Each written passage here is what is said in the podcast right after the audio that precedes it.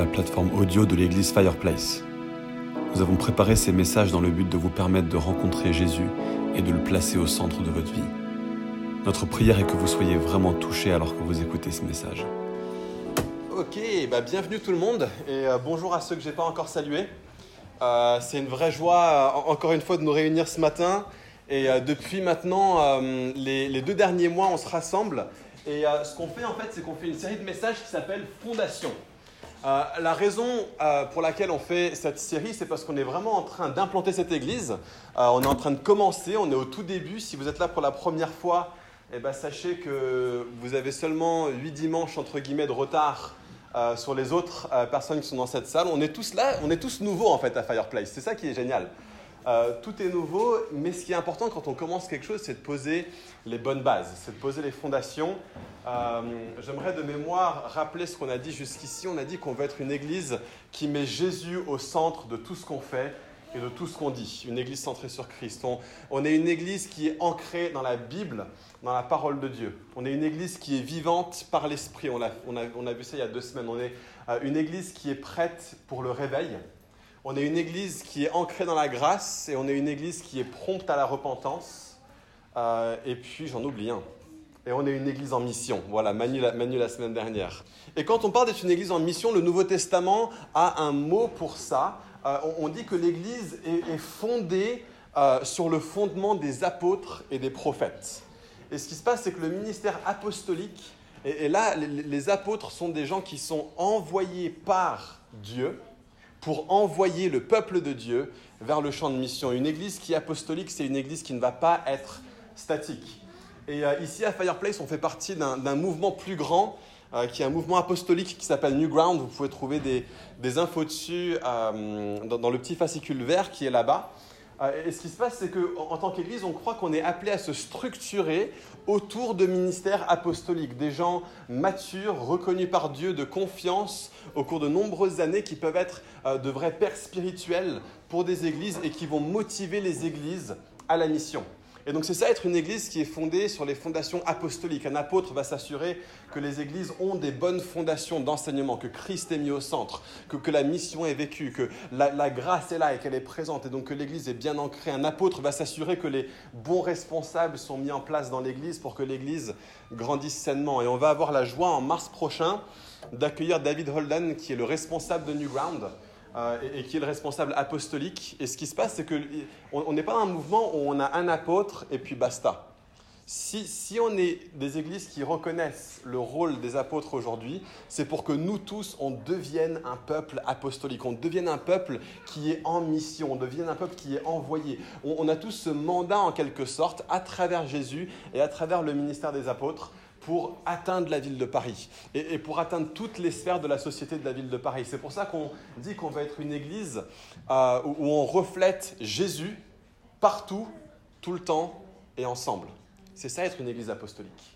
C'est une église où Jésus est le, cœur de notre message, Jésus est notre message.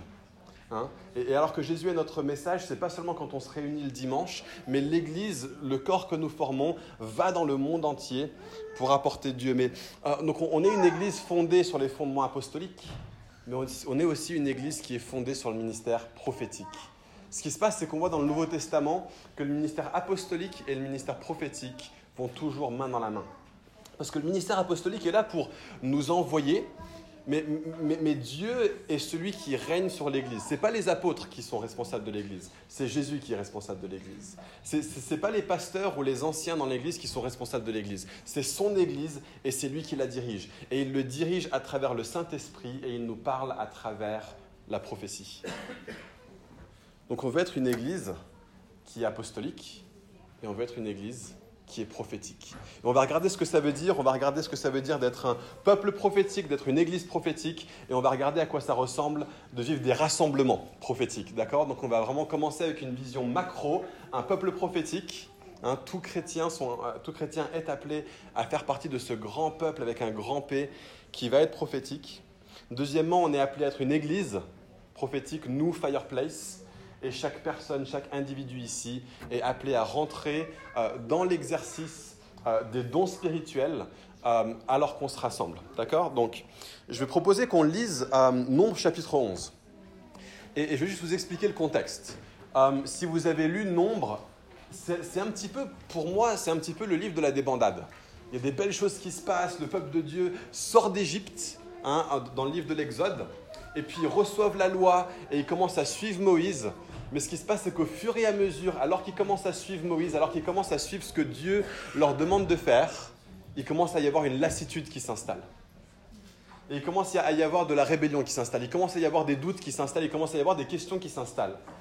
Et, donc il y a des gens qui viennent et puis qui remettent en question le ministère de Moïse. Et encore et encore et encore, il, doit dire, mais Seigneur, qu'est-ce que je fais avec ce peuple? Et puis il commence à se plaindre, et puis il commence à dire, mais on était mieux en Égypte. Oui, on avait des chaînes sur les mains. Oui, on était obligé de construire des pyramides pour les pharaons, mais au moins on avait du concombre. Vous vous rendez compte? Nous, euh, ouais, on était esclaves, mais au moins on pouvait manger des pastèques gratuitement mais c'est quoi cette mentalité? Et, donc Moïse est là en train, de, en, train de lutter en quelque sorte avec la volonté de ce peuple pour dire, mais est-ce qu'on peut juste être un peuple qui suit Dieu?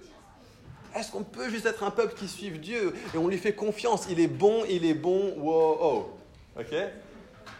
Il est bon, pour nous et ses projets sont bons. Même quand on ne les comprend pas, même quand on marche dans le désert et on n'a aucune idée où est-ce qu'il nous emmène, on va suivre Dieu. Et euh, ce qui se passe, c'est que Moïse commence à dire à Dieu, mais Seigneur, j'en peux plus, je suis, tout seul, il faut que tu me donnes de l'aide. Donc Dieu lui dit, ok, bah, mets en place des, anciens, mets en place 70 personnes.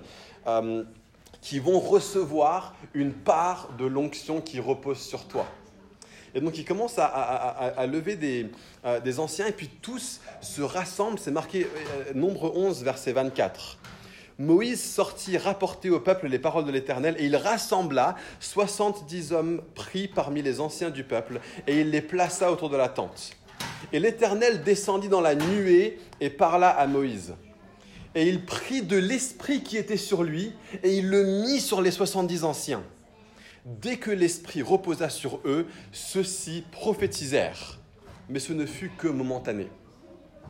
Il y eut deux hommes, l'un appelé Eldad et l'autre Médad, qui étaient restés dans le camp et sur lesquels l'Esprit reposa. Donc l'Esprit repose sur les 70, mais seulement pendant un peu de temps. Mais il y en a deux qui étaient dans le camp avec tout le peuple, et l'Esprit était encore sur eux. Et qu'est-ce qui se passe? En effet, ils figuraient sur la liste, mais ne s'étaient pas rendus à la tente, et ils prophétisèrent dans le camp. Et donc un jeune garçon courut annoncer à Moïse Moïse, Moïse, Eldad et Médad prophétisent dans le camp. Et Josué, fils de Nun, qui est le bras droit de Moïse, donc voilà, Josué, fils de Nun, qui était au service de Moïse depuis sa jeunesse, il prit la parole. Il dit Moïse, mon Seigneur, empêche-les-en. Moïse lui répondit es-tu jaloux pour moi? Si seulement tout le peuple de l'Éternel était composé de prophètes, si seulement l'Éternel mettait son esprit sur eux. Et Moïse retourna dans le camp, ainsi que les anciens d'Israël. J'ai l'impression qu'on vit dans un monde euh, où l'Église ressemble beaucoup à ça. Il y a quelques personnes sélectes hein, euh, la personne qui est vraiment en charge, c'est le ministère apostolique, représenté ici par Moïse, les responsables d'églises locaux, représentés par les anciens, qui commencent à exercer le ministère et qui font tout pour le peuple. Et puis dès qu'il y a quelqu'un qui se lève et puis qui commence à faire quelque chose dans l'église, c'est ah non non non, toi t'es pas, t'es pas ordonné, t'as pas la bonne place, t'as pas le droit, t'es, t'es pas accepté, t'es pas autorisé, remets-toi à ta place. on a des gens dans l'église qui sont là pour s'assurer que les gens restent à leur place. Mais ce n'est pas ce qui anime le cœur de Dieu. Et ce n'est pas ce qui anime le cœur de Moïse. Si seulement tout le peuple de Dieu pouvait prophétiser. Et mes amis, la prière de Moïse a été exaucée. La prière de Moïse a été exaucée. Ce texte est dans l'Ancienne Alliance. Et dans l'Ancienne Alliance, l'onction reposait sur certaines personnes seulement. L'onction reposait sur certaines personnes seulement. L'Esprit de Dieu venait sur une personne pour une fonction. Ce n'est pas la même chose dans le Nouveau Testament. L'onction pleine de Dieu est venue dans une personne. Il s'appelle Jésus. Et il a récapitulé en sa personne la plénitude de toute l'onction de Dieu. La plénitude, le Saint-Esprit est venu sur lui et est demeuré sur lui. En lui était la vie et cette vie était la lumière du monde. Il a été celui qui est loin et c'est pour ça qu'on l'appelle Jésus-Christ. Le mot Christ en grec, Christos, même le mot Messie en hébreu, ça veut juste dire celui qui est loin. Celui sur qui la main de Dieu repose, celui sur qui le, choix, le dévolu de Dieu repose pour qu'il fasse l'action de Dieu de la part de Dieu, à la manière de Dieu, avec la puissance de Dieu. C'est ça l'onction. Question. Est-ce qu'il y a des gens aujourd'hui dans l'Église qui sont Qui sont loin Oui, parce que Jésus est loin. Qu'est-ce que la Bible dit sur vous si vous croyez en Christ? Elle dit que vous êtes en Christ. Et donc ce qui se passe, c'est qu'en Christ, tout ce qui est vrai de lui devient vrai de vous. Et, j'entends encore aujourd'hui des, gens qui parlent, et qui, parlent de responsable d'église et qui disent Ah, le, serviteur de Dieu. Ou Ah, l'homme de Dieu. Non, il y a un seul homme de Dieu. Il s'appelle Jésus. C'est lui l'homme de Dieu. Et devinez quoi? Vous êtes en Christ. Donc devinez quoi? Vous êtes homme de Dieu, femme de Dieu, serviteur de Dieu, servante de Dieu. Ce n'est pas une caste et une classe à part. Dans l'Église, il y a une hiérarchie qui est toute simple. Il y a Jésus et il y a ceux qui ne sont pas Jésus. Il y a la tête et il y a le corps.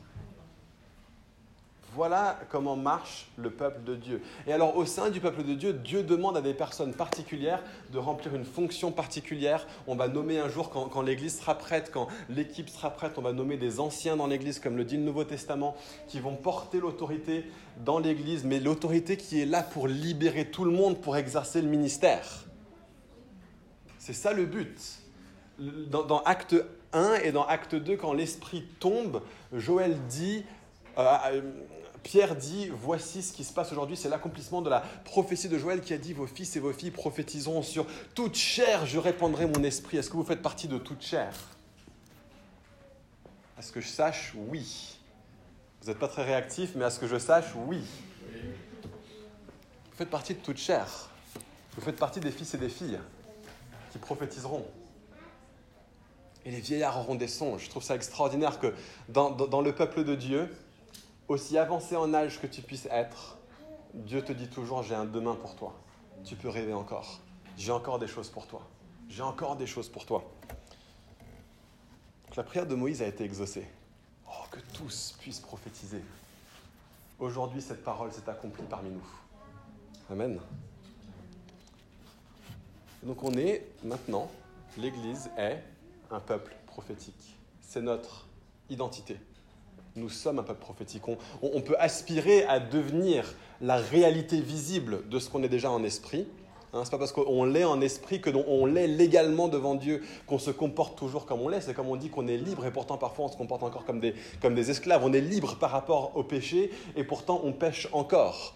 Pas parce qu'on est esclave du péché, mais parce qu'on se comporte encore parfois comme des esclaves du péché. Donc Paul dit dans, Romains 6, considérez-vous comme libre par rapport au péché et comme esclave de la justice. L'idée, c'est qu'en tant que chrétien, on est appelé à dire, bah, voilà ce que Dieu dit sur moi, et moi, je vais m'aligner avec ce que Dieu dit sur moi. Et alors que je, je rentre et que je m'aligne et que je me mets d'accord dans ma pensée par la foi avec l'identité que Dieu dit que je suis, je commence à rentrer et à exercer les choses qui m'appellent à exercer. Nous sommes un peuple prophétique. Sur toute chair, il a répandu son esprit. On a dit qu'on veut être une église remplie de l'esprit, non? Si on l'est, alors naturellement, le prophétique va commencer à couler parmi nous. Donc ça, ça c'est notre identité. Nous sommes un peuple prophétique, on n'y peut rien. C'est ce que Dieu a dit sur nous. La question, c'est est-ce qu'on va rentrer dans cette identité ou pas? Et on va regarder à quoi ça ressemble de rentrer dans cette identité.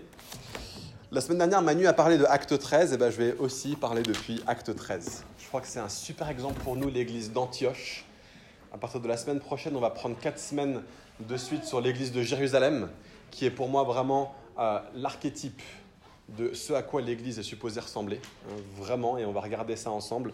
Mais acte 13, l'Église d'Antioche est aussi un, magnifique exemple de ce que ça veut dire d'être une Église fondée sur les fondations apostoliques et prophétiques.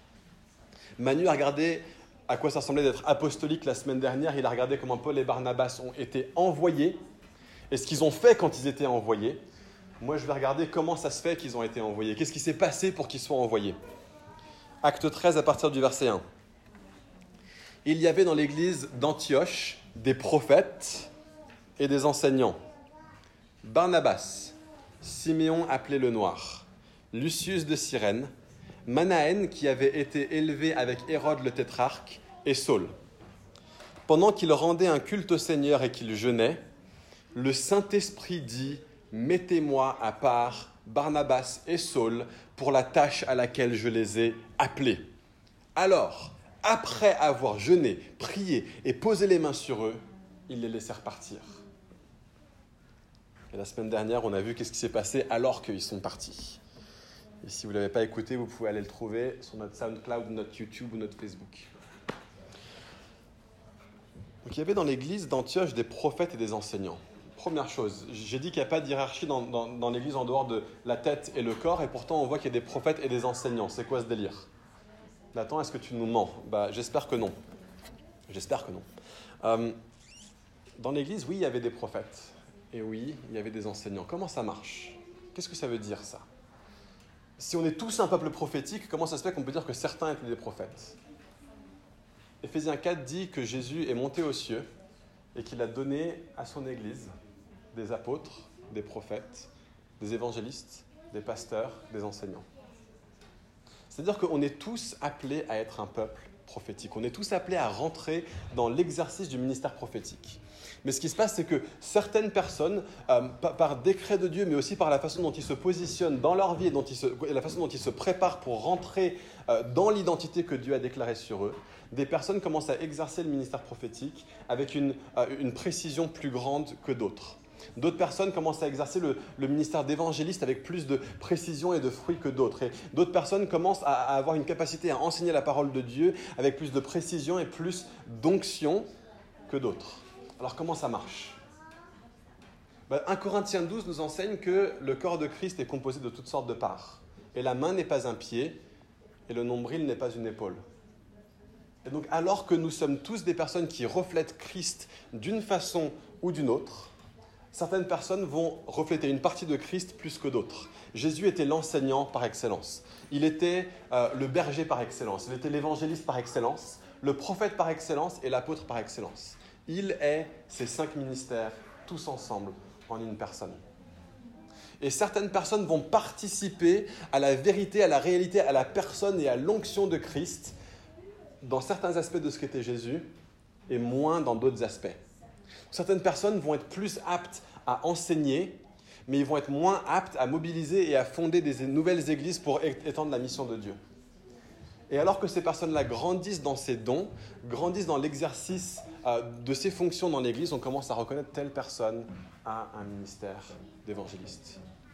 Comment est-ce qu'on reconnaît qu'une personne a un ministère d'évangéliste, par exemple, ou de prophète, ou d'apôtre, ou d'enseignant, euh, ou de berger? C'est que non seulement la personne sait exercer la fonction, mais c'est une personne qui va souvent surnaturellement se retrouver en position pour exercer ce ministère dans l'Église et en dehors. Donc pour un évangéliste, par exemple, euh, il y a quelqu'un euh, ici dans cette Église euh, qui un jour s'est retrouvé face à Renaud, le chanteur, et elle s'est mise à lui parler de Jésus. Et, ce qui se passe, c'est que quand ce genre de choses t'arrive de façon fréquente, tu dis, ok, je suis dans telle et telle situation, surnaturellement, Dieu m'a positionné pour que je puisse annoncer l'évangile, soit à une grande foule, soit à une personne influente, soit... et, quand ce genre de choses-là arrive fréquemment, tu commences à dire, je crois que Dieu est en train de te donner non seulement un don prophétique, mais un appel et un ministère prophétique, ou non seulement un don pour évangéliser, mais un appel d'évangéliste. Il y a des personnes qui vont être appelées pour prêcher dans d'autres églises, mais il y a d'autres personnes où Dieu, il y a des églises entières qui vont dire J'aimerais que tu me soutiennes, j'aimerais que tu m'accompagnes, euh, on aimerait se soumettre à toi et à ton ministère pour qu'on puisse entrer dans tout ce que Dieu veut pour nous. Et quand des personnes commencent à voir ça arriver dans leur vie, on peut commencer à dire bah, telle personne a un ministère apostolique. Donc ça veut dire c'est une personne qui exerce le don avec beaucoup de fruits. C'est une personne qui se voit placé dans des situations surnaturellement pour exercer ce ministère. Et la troisième chose, c'est que c'est une personne qui équipe d'autres personnes pour faire ça. Donc si on accueillait quelqu'un avec un ministère prophétique dans l'Église, la foi que moi j'aurais, c'est que non seulement ils viennent avec des paroles prophétiques et de connaissances extraordinaires pour tout un chacun, mais que nous tous, à son contact, on se retrouve aspirés et équipés pour devenir nous aussi plus prophétiques. Si on a un évangéliste qui opère au sein de l'Église, mon attente, c'est pas seulement que lui emmène des gens à connaître Christ, mais qu'il nous emmène tous à devenir plus forts dans l'annonce de l'Évangile. Ce qui se passe, c'est que les ministères sont là pour équiper le corps de Christ. Euh, euh, Éphésiens 4 dit ça. il dit Jésus a donné ses ministères à l'Église pour l'édification du corps de Christ, pour que nous tous, on arrive à, écoutez ça, la mesure parfaite de la stature Christ. C'est ça l'objectif. L'objectif est que chaque croyant devienne aussi semblable à Jésus que possible. Ça veut dire que tu peux dire, mais moi je suis, moi, je suis appelé à vraiment être un évangéliste. J'ai cet appel, j'ai ça dans les tripes, c'est ça que j'aime faire. Mais tu ne peux pas te cantonner à ça. Tu ne peux pas dire, ok, bah, je vais m'en tenir à ça. Et tout ce qui est enseignement, exercer un soin pastoral pour des gens, euh, aller, vers les nations, établir des, communautés d'église euh, et exercer le ministère prophétique, ça, c'est pas pour moi. Non, non, non. On est appelé à tous devenir aussi semblables à Jésus que possible. Et donc, on est tous appelés à devenir aussi apostoliques que possible, aussi missionnaires que possible, aussi missionnels que possible. On est tous appelés à devenir aussi prophétiques que possible, tous appelés à devenir aussi évangélistiques que possible, tous appelés à devenir autant un, aussi bon berger qu'on puisse l'être pour les gens autour de nous dans l'Église que possible et aussi fort dans notre connaissance et notre capacité à enseigner la parole que possible. On est tous appelés à devenir comme ça. Et, les apôtres, les prophètes, les évangélistes et pasteurs enseignants sont donnés à l'Église pour qu'on soit tous équipés pour ça. Amen. Et donc il y a dans l'Église des prophètes et des enseignants. Et qu'est-ce qui se passe? Ils se réunissent. Barnabas, Siméon, Lucius, Manaen, euh, Saul. Ils se réunissent. Et qu'est-ce qui se passe quand ils se réunissent? À quoi ressemble une réunion de responsables dans une église prophétique? Ben, Ils se réunissent et ils jeûnent et ils prient. Et alors qu'ils jeûnent et qu'ils prient, le Saint-Esprit leur parle. Ce n'est pas une réunion de comité ici. Ce n'est pas une réunion où on se met autour d'une table, on fait un vote, on prend des délibérations, on écrit un compte rendu Parfois les comptes rendus sont bons, parfois une table c'est utile, parfois même un vote est nécessaire, j'en sais rien, mais c'est pas le, c'est pas l'ADN, c'est pas la fibre qu'on retrouve dans cette rencontre. C'est une communauté dynamique de personnes qui se retrouvent pour chercher la face de Dieu et pour laisser Jésus diriger son Église à travers le ministère prophétique. Et donc alors qu'ils sont là, ils sentent le Saint-Esprit en train de leur dire, mettez-moi à part Paul et Barnabas pour les envoyer. Et vous pouvez imaginer qu'est-ce que ça a dû leur faire. Je veux dire, il y a une église qui grandit, on est dans une grande ville comme Antioche, c'est compliqué, on a à peine assez de responsables dans l'église pour assurer le soin de tout ce troupeau, et tu nous dis, mais à part Saul et Barnabas, Barnabas qui était sans doute le responsable de l'équipe, Saul qui était peut-être le plus jeune avec, avec beaucoup de potentiel, et tu dis, mettez-moi à part le responsable de l'équipe d'anciens, et mettez-moi à part euh, le petit jeune avec beaucoup de potentiel, et envoyez-les qu'est-ce qu'on fait? Bah, C'est Jésus le responsable de l'Église. Et donc on va le suivre. Et ce qui se passe, c'est que le ministère apostolique et le ministère prophétique travaillent toujours main dans la main. Donc ce que Dieu va dire à l'Église concerne toujours l'extension du royaume de Dieu, concerne toujours l'avancée du royaume de Dieu. Si on veut être un peuple prophétique, il faut qu'on soit prêt à être un peuple apostolique. Mais si on veut être un peuple apostolique, on peut seulement le faire si les apôtres travaillent avec les prophètes. Si on est là en train de dire, mais qui sont les personnes qui ont une capacité, une sensibilité à entendre la voix de Dieu? On va se réunir avec eux, on va les rassembler et ensemble on va écouter Dieu. Et donc une réunion de responsables à l'église, ce n'est pas beaucoup de gens qui viennent avec leur dada, qui viennent avec leur volonté, en train de dire, moi j'aimerais qu'on fasse ça, ça, ça et ça. C'est un groupe de personnes qui se réunissent pour dire, qu'est-ce que Dieu est en train de nous dire? Qu'est-ce que Dieu est en train de nous dire? Et, alors qu'on se tait et qu'on laisse de la place pour l'écouter lui plus que nous on ne parle, il y a des choses incroyables qui se passent. J'aimerais que Fireplace soit une église comme Antioche. J'aimerais qu'on ait des responsables qui puissent euh, se, rassembler pour non pas faire avancer leurs préférences, mais pour faire avancer la préférence de Jésus et savoir se soumettre les uns aux autres en se soumettant à ce que dit le Saint-Esprit à travers le ministère prophétique. Et le problème, c'est que parfois on va avoir des, idées et des, choses qui nous viennent de Dieu, le Saint-Esprit a des idées qui va nous communiquer, où nous on va rien comprendre. Et ce qui se passe, c'est qu'après, les responsables vont devoir en parler à l'église. Imaginez ces saints qui sortent de leur, réunion de responsables, et puis ils disent Bon, bah, les amis, euh, ce dimanche, on a une grosse annonce à vous faire. Il y a Barnabas et il y a Saul. Euh, on, va, les envoyer. On a senti le Saint-Esprit nous parler. On va les envoyer. Qu'est-ce qui se passe dans l'église à ce moment-là?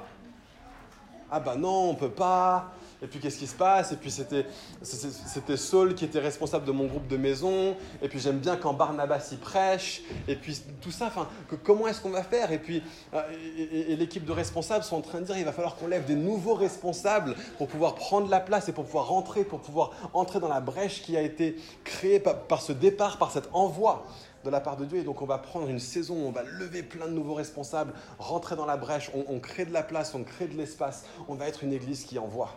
On va être une église prophétique qui écoute ce que Dieu dit et on va aller dans ce sens-là. Mais est-ce qu'on est prêt en tant que peuple à se dire, les responsables viennent de prendre une décision et j'ai aucune idée pourquoi ils l'ont fait. Ça n'a aucun sens. L'Église est en train de grandir et ils veulent passer de trois responsables à cinq responsables. Moi, je voulais commencer un parcours alpha l'année prochaine. Maintenant, ça ne va pas être possible parce qu'il n'y a pas assez de leaders qui sont là pour le faire. Ouais, mais Dieu, il sait ce qu'il fait.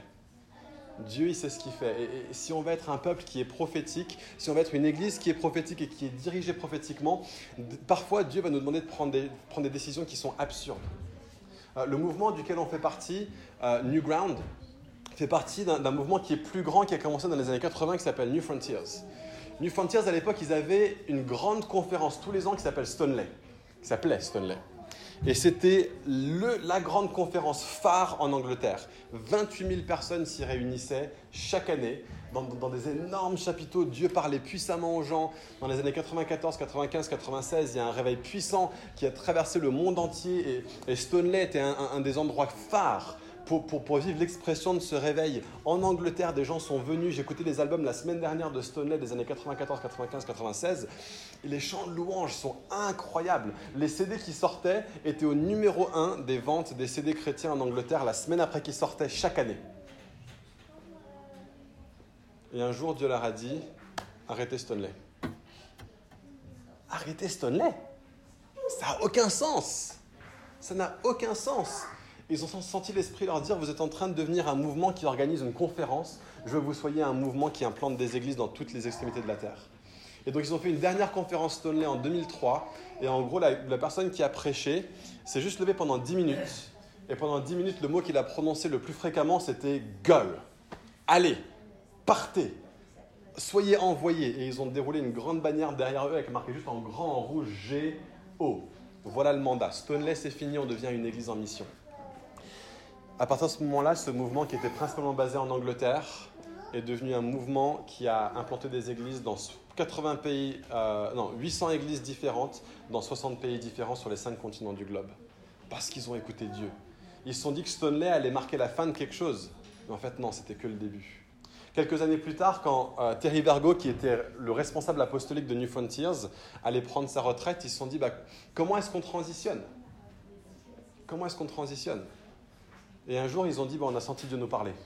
Il faut qu'on tue New Frontiers. Tuer New Frontiers? On peut pas c'est génial, on s'aime tous, c'est super bien. On a une plateforme, on commence à être reconnu, on commence à avoir de l'influence, on commence à impacter. Et maintenant, on va. Ouais, ouais, on a toujours été un mouvement apostolique, on va rester un mouvement apostolique.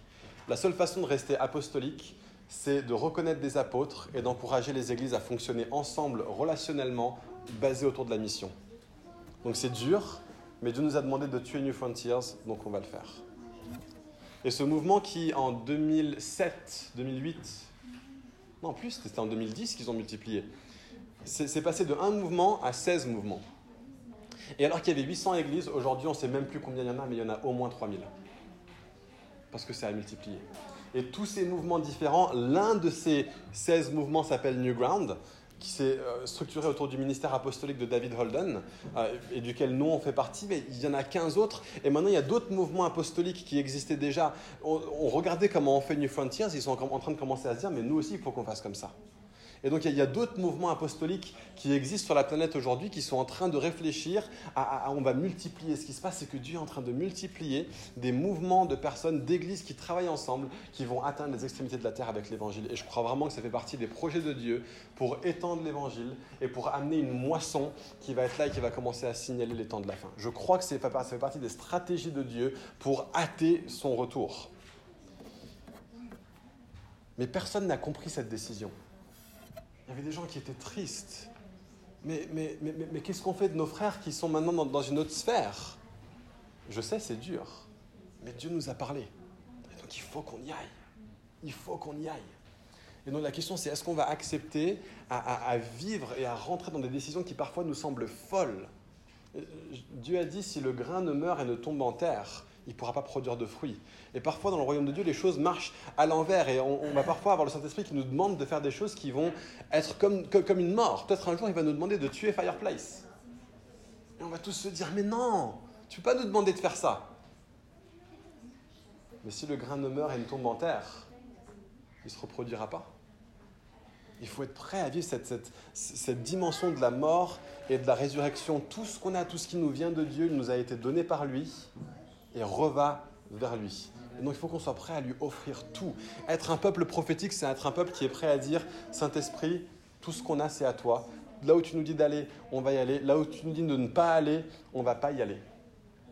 Il y a des fois, il y aura des opportunités qui vont nous être offertes. Il y a une porte qui était ouverte pour Paul, pour aller, euh, c'était en Macédoine, je pense, et le Saint-Esprit l'en a empêché. Il y avait une porte ouverte, il y a une opportunité, on peut avancer là-dedans, on aura du fruit, on aura de la croissance, mais le Saint-Esprit dit non. Donc on va le suivre. On veut être un peuple qui est dirigé prophétiquement. je vais finir avec des rencontres prophétiques. À quoi ça ressemble d'être un peuple qui, alors qu'on se réunit, le ministère prophétique est mis en exercice, non pas par une personne, mais par tout le peuple? On va prendre 1 Corinthiens 12 et 1 Corinthiens 14. Je vais prendre plusieurs parties du chapitre. Je vais sauter un petit peu de 14 à 13 à 12, repartir sur 14, repartir sur 13. Si vous arrivez à suivre, tant mieux pour vous. Sinon, vous pourrez réécouter et reprendre les références à la maison. On va commencer dans 1 Corinthiens 14, verset 26. Lorsque vous vous réunissez. Première chose, les églises se réunissent, d'accord? Il y a des gens qui commencent à prôner des églises fluides. Euh, non, non, l'église se rassemble. En tant que communauté, on se rassemble pour être là. Et pour... Mais lorsque vous vous réunissez, ce n'est pas si vous vous réunissez. Lorsque vous vous réunissez, chacun, chacun de vous peut apporter un cantique, un enseignement, une révélation, une langue ou une interprétation. Qui fait partie de chacun dans cette pièce? Ok, on a beaucoup de chacun, c'est bien. Il y a quelques personnes qui ne sont pas chacun, mais, mais ce n'est pas grave. Vous, vous, apprendrez que vous faites partie de chacun avec le temps. Donc chacun aura quoi? Un cantique, une révélation, un enseignement, une langue, une interprétation. On, on, on s'est tellement habitué dans l'Église à calquer la louange sur les concerts du monde. J'ai rien contre une musique qui pète le feu. J'ai rien contre des lumières incroyable. J'ai rien contre tout ça. J'espère qu'un jour on aura plein de trucs comme ça à Fireplace. Tant que ça ne prend pas la place de chacun aura, chacun apportera.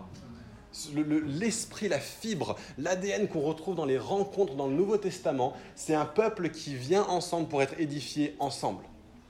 Est-ce que vous savez que les conducteurs de louanges n'existent pas dans le Nouveau Testament? Les conducteurs de louanges n'existent pas dans le Nouveau Testament. On n'en trouve pas. Par contre, on trouve quelque chose. On trouve le don de leadership, Romains 12.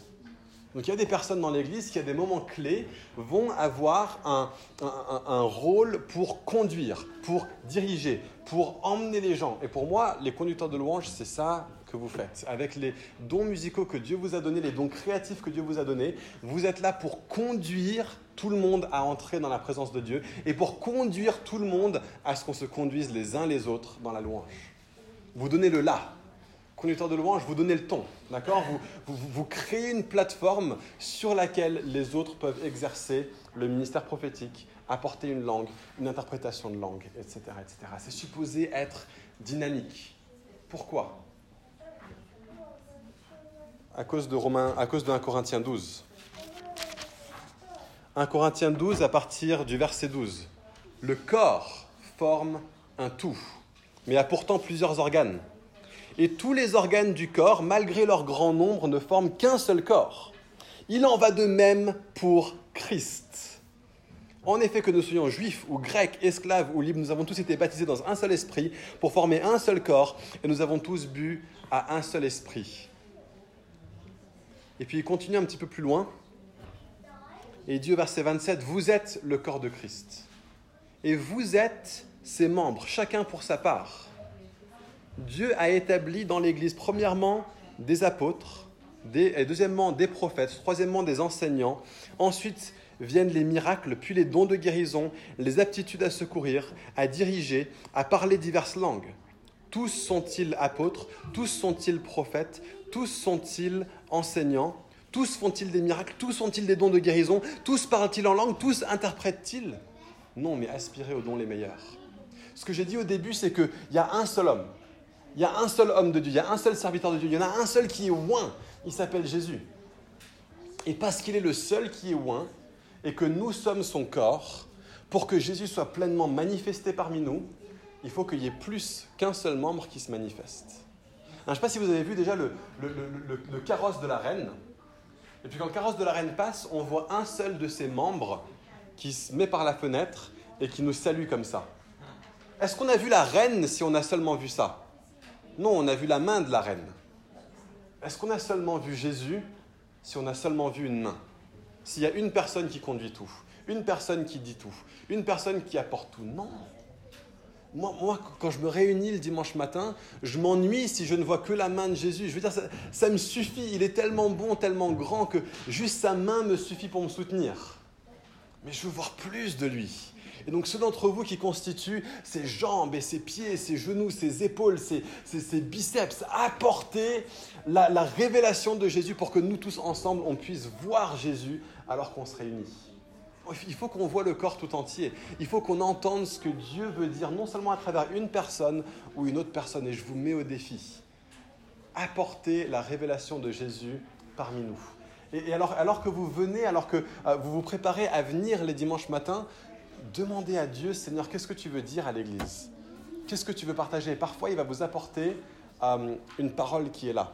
Il va mettre un verset sur votre cœur et qui va être là. C'est comme si vous avez un verset qui chante dans votre cœur ou qui résonne dans votre cœur. C'est peut-être Dieu en train de vous dire, je veux que tu le partages ce matin. Je veux que tu le déclares ce matin. Je veux que tu l'apportes ce matin. Et alors que tu l'apportes, ce que tu vas faire, c'est que tu vas conduire le reste de l'assemblée à rencontrer Dieu et à entrer dans sa présence. Je vais dire quelque chose très rapidement. Je pense que je vais dépasser les 35 minutes, mais c'est important qu'on parle de ces choses. Euh, je vais parler très rapidement de, trois dons en particulier. Et je vais parler de qu'est-ce que le Saint-Esprit veut faire alors qu'on se rassemble. Ce que le Saint-Esprit veut faire alors qu'on se rassemble, c'est qu'il veut glorifier Dieu. C'est qu'il veut manifester Jésus. Et il veut édifier le corps de Christ. Voilà les trois choses que le Saint-Esprit veut faire. Il veut euh, qu'on rencontre Dieu, hein, qu'on voit Jésus, il veut qu'on glorifie Dieu, et il veut que, que le corps soit édifié. Et donc si vous avez reçu quelque chose qui peut contribuer à ça, alors apportez-le.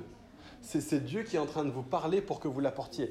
Pour certaines personnes, ça va être un passage biblique. Et, juste psaume, 147. On, commence à chanter, on commence à louer. À la fin du premier chant, qu'une personne juste lève sa voix et commence à exalter Dieu par la prière.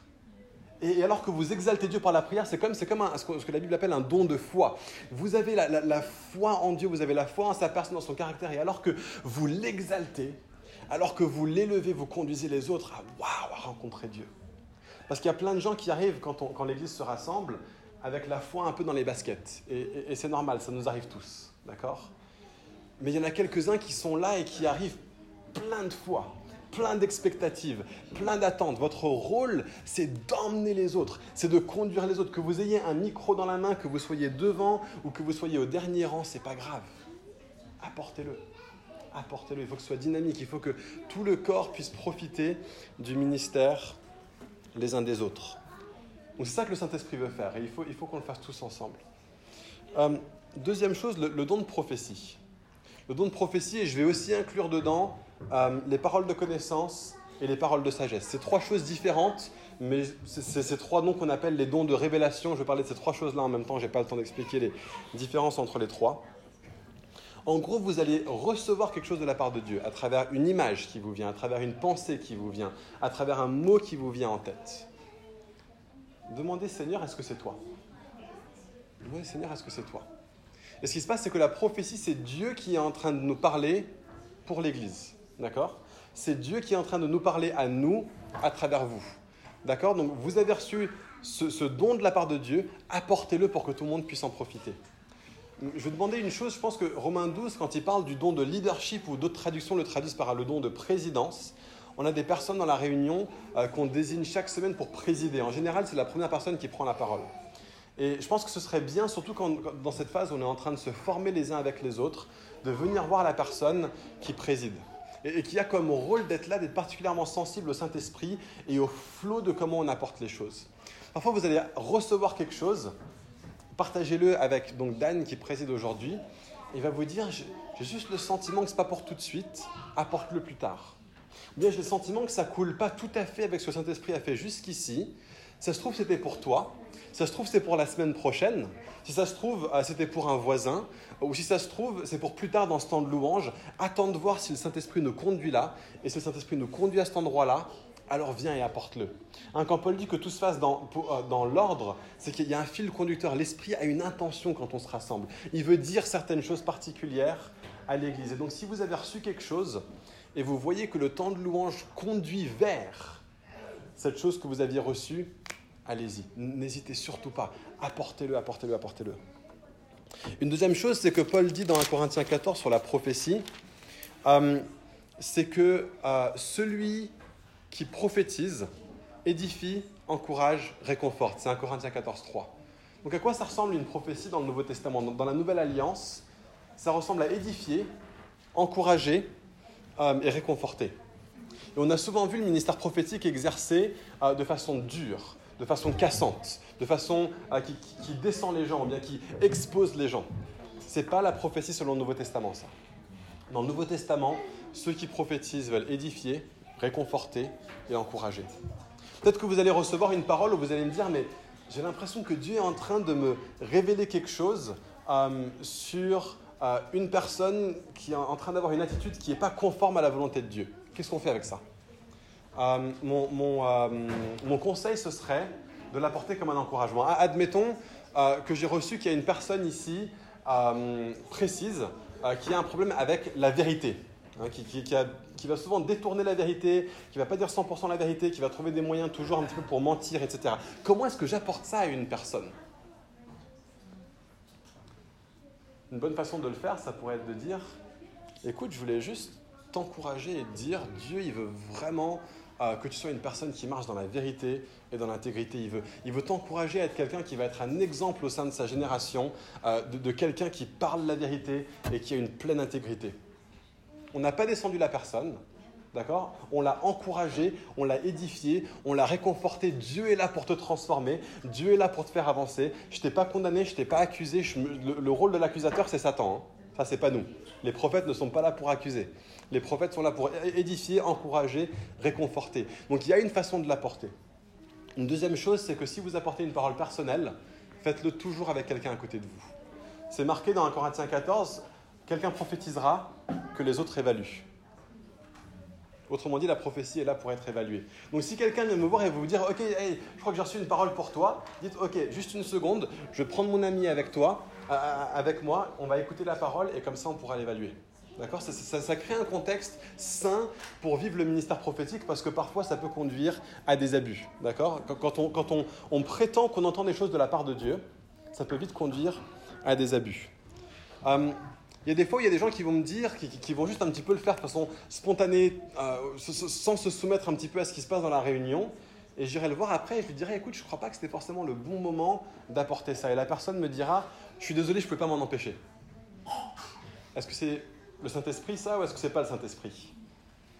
1 Corinthiens 14, verset 32, l'esprit des prophètes est soumis aux prophètes. Tu es maître de toi-même alors que l'esprit te parle. Tu, ne deviens jamais un robot alors que l'esprit te parle. Si le Saint-Esprit te donne quelque chose, tu es quand même maître de quand est-ce que tu l'apportes, comment est-ce que tu l'apportes. On n'a pas d'excuse pour exercer le ministère prophétique de façon n'importe comment, sous prétexte qu'on a reçu quelque chose de la part de Dieu. Si tu n'arrives pas à le maîtriser, c'est que c'est sans doute pas l'Esprit de Dieu. Et une dernière chose sur le ministère prophétique, peut-être la plus importante. 1 Corinthiens 13, verset 9. Nous connaissons partiellement et nous prophétisons partiellement. Dans l'Ancien Testament, si quelqu'un prophétisait et se trompait, on voyait que c'était un faux prophète et il était lapidé. Pourquoi? Parce que dans l'Ancien Testament, toute l'onction de Dieu reposait sur une personne pour une fonction. Aujourd'hui, l'Esprit de Dieu repose sur Jésus et à travers Jésus et à travers l'Esprit en nous tous. Aucun d'entre nous n'avons l'onction pleine de Dieu. On participe tous à l'onction de Jésus et donc on n'a pas cette pleine onction prophétique qu'avaient les, les prophètes de l'Ancien Testament. Et en tant que tel, on va se tromper quand on prophétise. On va se tromper. Il y a des gens qui vont se tromper. Vous savez quoi? C'est pas grave. Si on met en pratique les choses que j'ai dit précédemment, on a des gens pour évaluer. Hein. On, est soumis à soi-même, on est maître de soi-même quand on l'apporte. On, se soumet peut-être à la personne qui préside alors qu'on l'apporte. Et bien vous savez quoi, si on se trompe, c'est pas grave. Le nombre de fois que je me suis trompé.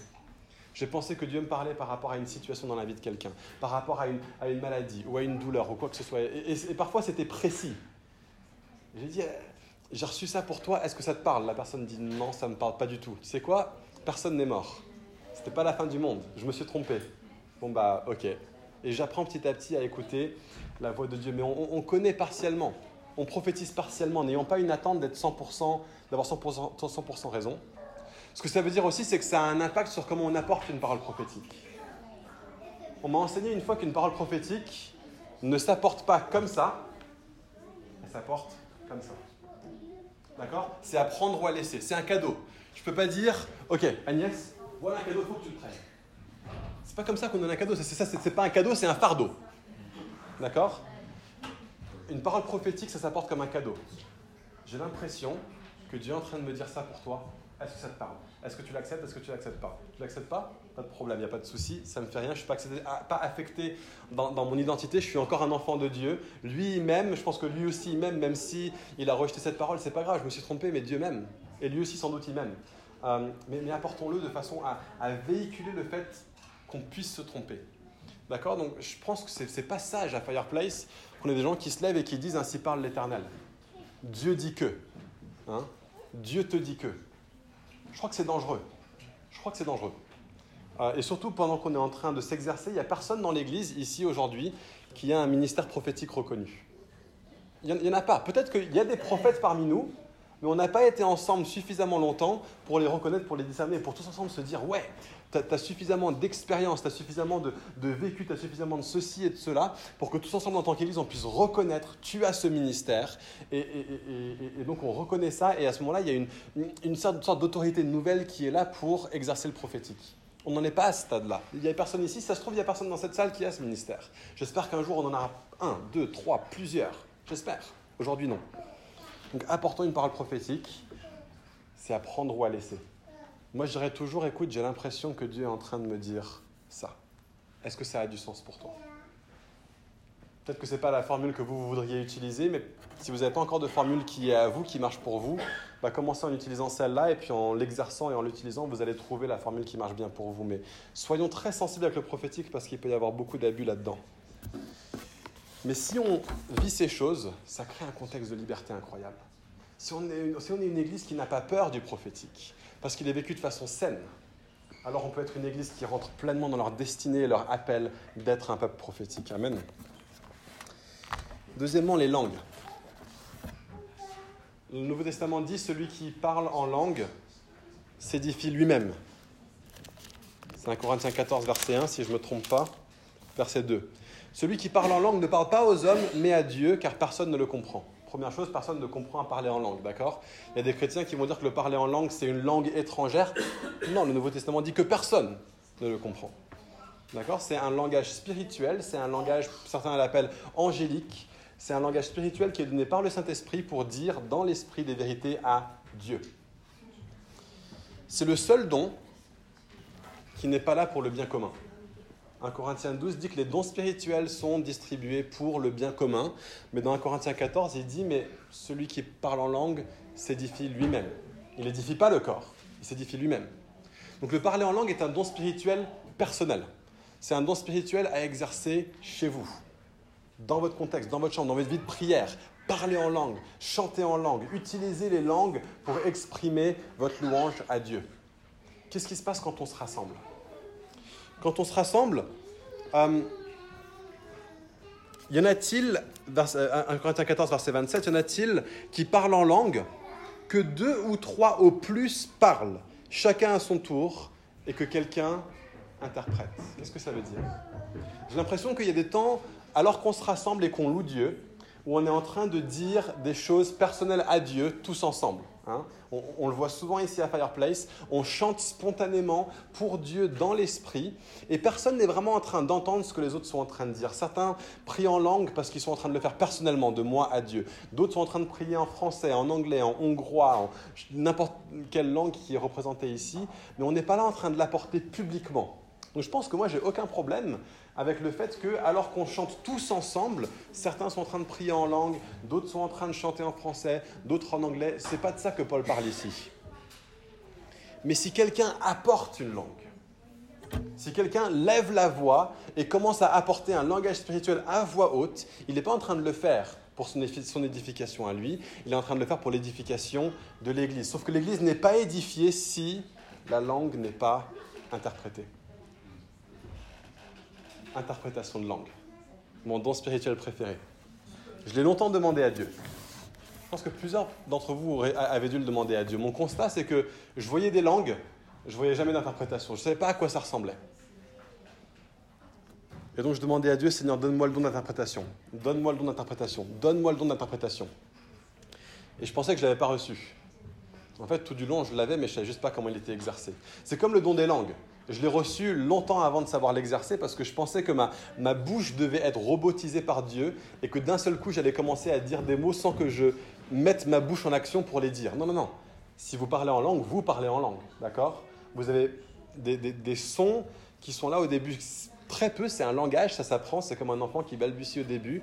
Commencez à juste dire quelques mots comme ça pour Dieu dans un temps de louange, et puis vous verrez que ça va commencer à couler, à couler, à couler si vous avez été baptisé du Saint-Esprit. Donc le parler en langue, l'interprétation. À quoi ça ressemble une interprétation ben Moi, je suis, bilingue en fait. Je suis traducteur-interprète de métier. Euh, et, moi, j'entends l'anglais mot à mot et j'arrive à le traduire mot à mot vers le français.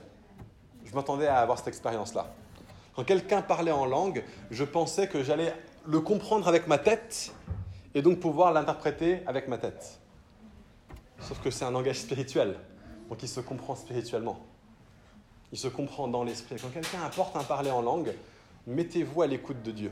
D'accord C'est comme quand tu dis Seigneur, donne-moi une parole pour quelqu'un, donne-moi une image pour quelqu'un. Et bien quand quelqu'un apporte une langue dans l'assemblée, Seigneur, parle-moi. Dis-moi ce qui est en train d'être dit. Communique à mon esprit ce que ton esprit est en train de dire à travers l'esprit de cette personne-là. ça s'interprète spirituellement. Et parfois, quand quelqu'un apporte une langue, vous allez avoir un mot qui va être là. Vous allez avoir une image qui va être là.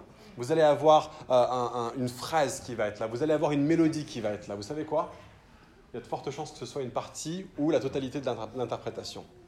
Donc une fois que la personne a fini d'apporter cette langue, et dans notre temps de louange après, euh, intentionnellement, soit moi, soit une autre personne, on va apporter une langue publique. D'accord? Quand quelqu'un apporte une langue, mettez-vous à l'écoute de l'esprit. Qu'est-ce que tu es en train de dire? Et, la façon d'interpréter selon le Nouveau Testament, c'est que la langue s'adresse à... Non, la langue ne s'adresse pas à l'Église. La langue s'adresse à Dieu. Celui qui parle en langue ne parle pas aux hommes. La prophétie parle aux hommes. Les langues parlent à Dieu. Les langues parlent à Dieu. C'est un langage personnel que j'utilise dans ma, dévotion personnelle envers Dieu, que alors qu'on est rassemblés, je vais aussi prier en langue vers Dieu, et donc que l'interprétation aussi soit orientée vers Dieu. le but et l'intention du don des langues, c'est de conduire une assemblée tout entière à rentrer dans une expérience de Dieu, de sa présence, à, travers un langage, une révélation qui vient à travers un langage spirituel pour que tous ensemble on soit connectés, happés, aspirés dans la présence de Dieu, dans, dans, la connaissance de qu'est-ce qui est en train de se passer autour du trône de Dieu, qu'est-ce que l'Esprit de Dieu est en train euh, de dire sur lui-même à l'Église, quels sont les chants que Dieu veut que l'Église soit en train de lui chanter. Et alors qu'on reçoit ça et qu'on reçoit l'interprétation de ça, mon expérience, c'est que les temps de louange ont toujours grandi en intensité, ont toujours grandi en, connexion avec la présence de Dieu.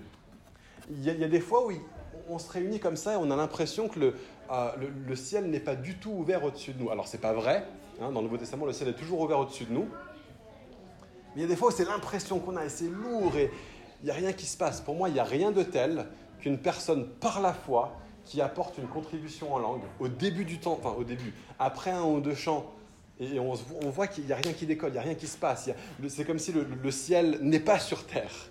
Hein, on est supposé vivre une expérience du ciel sur terre quand le corps se réunit. On est, on est supposé vivre une expérience de la présence de Jésus. Et il y a des fois où ça ne se passe pas comme ça. Mais quand quelqu'un apporte une langue et que l'autre personne interprète, quelque chose se passe et boum, on se retrouve tous maintenant conscients de ce qui se passe dans les lieux célestes. On se retrouve tous conscients des chants qui sont en train d'être chantés devant le trône de l'agneau. Et on est tous conduits dans une expérience plus grande de la présence de Dieu. Donc moi, je recommanderais fortement que le parler en langue et l'interprétation de langue soient des dons qui soient exercés principalement au début d'un temps de louange. Je sais que ce n'est pas facile. Je sais qu'on est là en train de se regarder au début, on n'est pas encore dans, dans l'ambiance, dans le groove, mais par la foi, si vous voyez que ah, il nous faut un don, il nous faut une manifestation de l'Esprit de Dieu qui va nous conduire plus dans la présence de Dieu. Il n'y a rien de tel que le don des langues et une interprétation de langue pour faire ça. Ça crée la foi, ça crée un contexte de foi dans l'assemblée. Alors que la prophétie, elle, je recommanderais que ce soit plutôt vers la fin du temps de louange, parce qu'on se réunit, on rentre dans les parvis de Dieu avec reconnaissance. On ne rentre pas dans ces parvis avec nos besoins. Hein, il y a des fois, on, va commencer la louange et puis on va être uniquement centré sur mes besoins, mes besoins, mes besoins. Et, et on ne ressent pas la présence de Dieu. Pourquoi? Parce qu'on est focalisé sur nous-mêmes. Et donc pareil, personne qui présidait à Fireplace, conducteur de louange, commencez non pas en parlant de ouais, vous êtes peut-être une semaine difficile ou moi je me sens pas très bien aujourd'hui. Ce qui se passe, c'est que vous, vous, plaquez votre expérience terrestre sur des personnes qui, elles, étaient peut-être prêtes à vraiment être là, à connecter avec ce qui se passe dans les lieux célestes. Que, commencez en disant on a confiance et on a foi en un Dieu qui est qui il dit qu'il est. Et lui, il ne change pas lui il est grand. Et on commence avec des chants qui nous conduisent à exalter Dieu. Et une fois qu'on a exalté Dieu, qu'on a déversé nos cœurs, qu'on on lui a parlé, qu'on a commencé avec des chants comme L'Éternel est mon berger, de rien je ne manquerai. Hein, on commence à chanter Yahweh, Yahweh. Et puis nos, cœurs sont levés vers Dieu. On a regardé sa personne, regardé son œuvre, regardé sa croix, euh, regardé ses merveilles, son caractère. Et une fois qu'on a fait ça et qu'on a parlé à Dieu, on a un Père qui aime nous parler en retour. Et souvent, alors que nous, on rentre dans la présence de Dieu et qu'on commence à exercer le ministère euh, de, la louange, l'Esprit va commencer à dire, et maintenant, je veux couler prophétiquement. Et l'une personne aura une parole de connaissance, l'autre personne une parole de sagesse, l'autre personne une parole prophétique, mais à nouveau que deux ou trois le fassent à la fois. Hein, c'est important qu'on soit. Il y, a, des fois, il y a des temps de louange où il y a cinq, six, sept personnes qui reçoivent des choses de la part de Dieu. Mais l'esprit des prophètes est soumis aux prophètes. Quand est-ce que vous avez reçu une parole qui vient confirmer une autre parole qui a été apportée? Mais il y en a déjà cinq ou six qui ont été apportées. Dites simplement merci Seigneur, tu es en train de le confirmer dans mon cœur. Je ne vais pas moi non plus recevoir le, ressentir le besoin de dire Ouais, moi aussi j'ai reçu telle confirmation parce que j'ai telle image, telle image. Non, non, deux ou trois à la fois. ça ça, peut couler. Ce qui se passe, c'est qu'une rencontre peut devenir très centrée sur l'homme quand il y a trop de contributions spirituelles les uns après les autres. Donc deux ou trois et on reprend un chant pour tous ensemble se refocaliser sur Dieu. Peut-être que l'Esprit va, ensuite apporter deux ou trois euh, contributions de plus et ensemble on va apprendre à rentrer dans la présence de Dieu et à vivre la présence de Dieu à travers les dons donnés par Dieu à l'Église de Dieu. Amen. On le fait, on le vit. C'est bien d'en parler. Il nous reste pas mal de temps, on a 40 bonnes minutes. Et euh, franchement, rentrez à fond dedans, quoi. N'attendez pas que les autres exercent le premier don spirituel. Nous sommes tous des chacun. On est tous là pour euh, s'édifier les uns les autres. Je propose qu'on se lève et qu'on aille. Merci d'avoir écouté ce message enregistré à l'église Fireplace à Paris. Si vous souhaitez avoir plus d'informations sur nous et nos activités, rejoignez-nous les dimanches matins à 10h30 au 78 rue de Sèvres. Ou bien connectez-vous sur notre page Facebook ou sur notre site web églisefireplace.com.